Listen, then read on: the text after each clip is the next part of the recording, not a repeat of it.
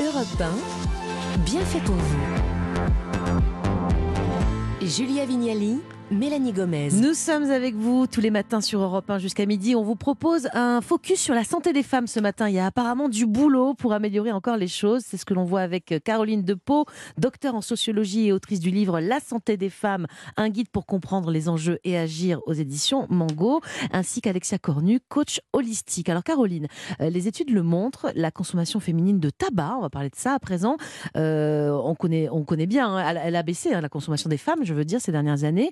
Euh, on connaît bien maintenant, elle a baissé, non, je dirais, elle rattrape celle des hommes, mais les consommations globales tabagiques euh, sont en baisse. Euh, les dangers de la cigarette, on les connaît, on n'a pas besoin de les, rabâcher. mais ils sont peut-être, et ça on ne le sait pas beaucoup, peut-être plus redoutables chez les femmes que chez les hommes. Oui, ce qu'il faut comprendre pour déculpabiliser, entre guillemets, les femmes qui souhaiteraient arrêter, c'est de comprendre que euh, on n'est pas égaux vis-à-vis de la nicotine et que les femmes, elles vont être plus dépendantes à la nicotine plus facilement et elles vont avoir plus de mal à arrêter parce qu'elles sont moins sensibles aux techniques de sevrage. Mmh Donc c'est euh, ça cumulé avec le fait que on ne consomme pas le tabac comme les hommes, c'est-à-dire qu'on va avoir tendance à consommer le tabac comme gestion de stress, et bien pour le coup, c'est plus difficile d'arrêter. Donc il faut pas hésiter à se faire accompagner pour arrêter le tabac, euh, parce que mmh. c'est pas parce qu'on veut pas, c'est mmh. parce qu'on peut pas. On a besoin de peut-être plus d'aide que, que, les messieurs. Mmh. Alexia, dans votre programme, vous prenez aussi en charge la partie alimentation des femmes que vous coachez. Qu'est-ce qu'on mange quand on est suivi par Alexia Cornu? Elle est basée sur quoi votre méthode? Euh, déculpabiliser déjà et puis reconnecter à pourquoi est-ce qu'on mange. Donc juste commencer par mettre de la conscience d'abord. Est-ce que euh, voilà, je mange parce que je comble un stress, parce que euh, voilà, j'ai une contrariété, quelque chose comme ça, ou alors est-ce que je mange en pleine conscience pour me nourrir? Et donc ensuite, je les accompagne à manger donc des assiettes équilibrées. Je lutte énormément contre les régimes, les diètes, toutes les choses à la mode parce que ça génère des troubles du comportement alimentaire après. Et puis ça rentre encore dans cette ce système euh, de punition, de je vais manger de la salade parce que euh, j'ai trop mangé les. Et après, je vais me ruer sur le pot de pâte à tartiner parce que j'ai tellement été frustrée que voilà. Et j'ai faim. Donc vous autorisez le sucre et le gras, vous? J'utilise bien sûr, enfin je m'autorise et je l'autorise aussi à tout le monde. C'est indispensable. Les graisses sont indispensables pour la femme. Ça, ça c'est une bonne source d'énergie et en plus le système euh, hormonal fonctionne grâce aux graisses. Et pour ce qui est des sucres, c'est la source principale d'énergie des muscles et du système nerveux, donc du cerveau. Donc si on fait un régime où on retire les sucres, on retire les graisses, on n'a plus d'énergie, on n'arrive plus à se concentrer et bien sûr, on va générer ensuite des fringales. Parce que je dis souvent, quand euh, on ne donne pas les bons glucides à son corps, il va aller les chercher et il va pas vous dire Hello, j'ai besoin d'une salade de quinoa. Il va vous dire Je veux du sucre maintenant, tout de suite. Et c'est là, en fait, où on va se ruer sur mmh. du grignotage. Bon, c'est un accompagnement bienveillant, si j'ai bien compris, du côté de l'assiette. Caroline, euh, on vient de parler du tabac, mais parlons peut-être aussi un peu de, l'addiction à l'alcool.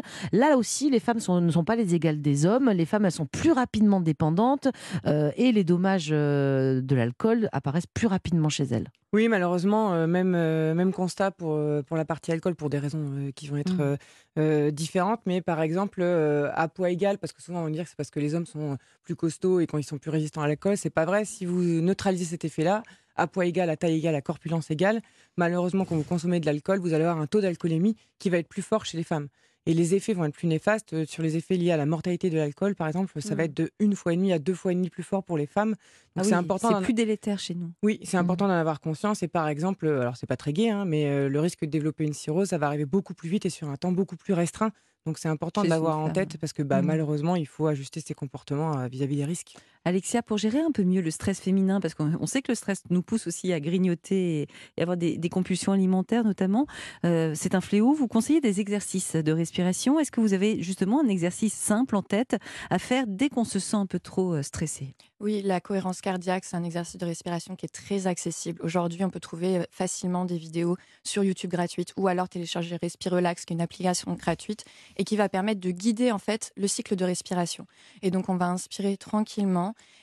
et on va expirer longtemps. Donc sur 6 temps, inspire, expire. On fait ça pendant 5 minutes, 3 fois par jour et il y a une euh, diminution significative du taux de cortisol et donc euh, du coup du stress. Il faut que je fasse ça. Moi j'avais téléchargé une application, c'est effectivement très simple mais ça marche, j'avoue. Hein. Mais on se dit comment en 5 minutes ça peut être magique mais non. Ça... c'est pas 5 minutes, c'est 3 fois 5 minutes. mais même, déjà la première séance dans le métro ça avait marché. C'est déjà mieux que mm. rien, toujours commencer par quelque chose. Caroline, les femmes, euh, on l'a dit tout à l'heure, elles ne vivent pas forcément en meilleure santé que les hommes sur le long terme et, et c'est aussi à cause du fait qu'elles n'ont pas les mêmes symptômes face à une même maladie. On va prendre l'exemple de l'infarctus du myocarde. Euh, qu'est-ce qui nous arrive à nous quand on est victime de, ce, problème? Alors, elles vont pouvoir avoir les mêmes symptômes que les hommes, mais elles vont aussi en avoir d'autres. C'est-à-dire Mhm. que euh, les, les symptômes qu'on voit dans les spots un peu télé où on voit. bras, euh, exactement. Ça marche quand même aussi chez les femmes. C'est-à-dire que si elles l'ont, elles peuvent quand même. Faire attention à appeler le 15. Ouais, il faut appeler tout de suite. mais elles vont aussi avoir d'autres symptômes qui sont euh, typiques euh, des femmes. Donc, elles peuvent avoir euh, une grande fatigue, des, des maux de tête, etc. Enfin, des signes qui sont atypiques et sur Donc c'est plus sournois chez nous et ça Mm. peut passer inaperçu, c'est ça que vous voulez dire. C'est hein ça, c'est-à-dire que ça peut paraître inaperçu, pour la femme et ça peut parfois passer inaperçu pour le corps soignant qui, s'il n'y pense pas, va se dire bah, que c'est lié à la charge mentale, c'est Mhm. lié au stress et que pour le coup, euh, elles peuvent être euh, en danger si elles ne consultent pas à ce moment-là. Alors, on va prendre un, un autre exemple hein, qui, ré- qui révèle bien les spécificités. enfin, spécificités, Julia. Heureusement qu'on s'aide aussi entre femmes, hein, de la santé au ici. Et pour cela, on va accueillir Sophie Amarenko. Bonjour. Vous Bonjour. êtes euh, cofondatrice du fonds de dotation Vaincre l'AVC, euh, fondatrice de Femmes et AVC. Alors pourquoi avoir euh, créé un collectif qui s'appelle justement ainsi Femmes et AVC Alors justement, pourquoi femmes et AVC Ça va complètement dans le sens de, de votre émission. C'est parce que l'AVC chez la femme aujourd'hui est euh, la première cause de décès en France chez la femme. Très peu de personnes le savent. Et donc, on s'est senti euh, effectivement euh, obligé de, de, de prendre ce, ce, ce collectif à part entière pour promouvoir la sensibilisation, la, pro- la prévention et le dépistage de l'AVC chez les femmes. Alors c'est ce qu'on va faire justement ce matin, essayer d'alerter les, femmes et les hommes qui nous écoutent justement sur ce risque euh, féminin.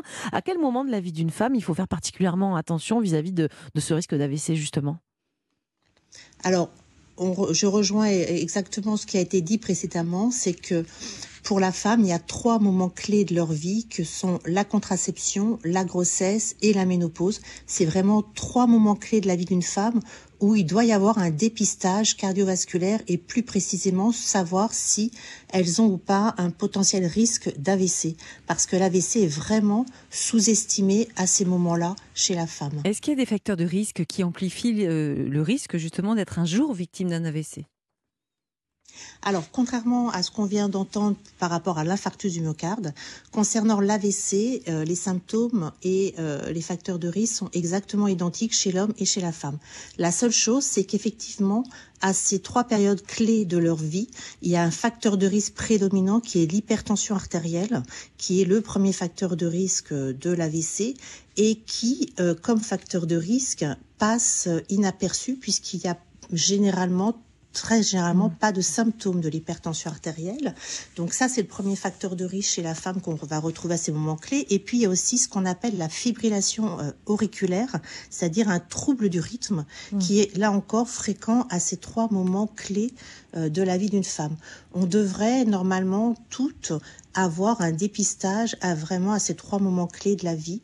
Et à- au jour d'aujourd'hui, ce n'est pas encore le cas malheureusement. Très bien. Merci beaucoup, Sophia Marinko, pour euh, votre intervention sur Europe 1. Caroline, je reviens vers vous. Alors, une autre euh, différence qui peut dégrader la santé des femmes, c'est, on en a un petit peu parlé tout à l'heure, la charge mentale. Rappelez-nous ce que c'est et quelles en sont les conséquences sur la santé, pour le coup. Et ben, la charge mentale, ça va être toutes les injonctions qui euh, reposent sur le, le dos des femmes, entre guillemets. hein. C'est-à-dire qu'on. Alors, spontanément, vous allez penser à la charge domestique, c'est-à-dire les enfants, la santé. Il y a aussi les aidants. Souvent, c'est les femmes qui sont responsables des aidants. Et puis, il y a aussi toute l'injonction de la société sur le fait d'être à la fois une bonne mère, une bonne épouse, une bonne campagne, une femme active, une femme qui est belle, une femme qui est dynamique et avec euh, peu de libre choix euh, sur la défaillance. Et ça, ça crève les femmes. Et ça, euh, ça crée de la souffrance, ça crée de la souffrance psychologique dès lors que vous avez l'impression que vous n'êtes pas dans la norme qu'on attend, puisque c'est une norme inatteignable. Mais Et ça rend malade, vraiment, parce Bah que, oui. que ça nous crève euh, psychologiquement, d'accord, mais il y a un impact sur le corps. Et ben déjà, votre tête, c'est votre corps. Ouais. Donc, euh, quand votre tête ne va pas bien, votre corps risque de ne pas aller bien. Et en effet, euh, l'estime de soi diminue. Donc, résultat, vous allez avoir tendance bah, peut-être à fumer, à boire, à manger mal. Le burn-out Euh, aussi parfois. Exactement, ça, fait partie loin, des hein. symptômes aussi. En fait, euh, la, la- la souffrance psychique, psychique, ça fait partie du corps. Alexia, pour déconnecter justement cette charge mentale des femmes que vous coachez, vous avez, je crois, quelques petites astuces et notamment un atelier d'écriture. Expliquez-nous. Oui, souvent, c'est des exercices que je fais faire avec, euh, avec mes membres.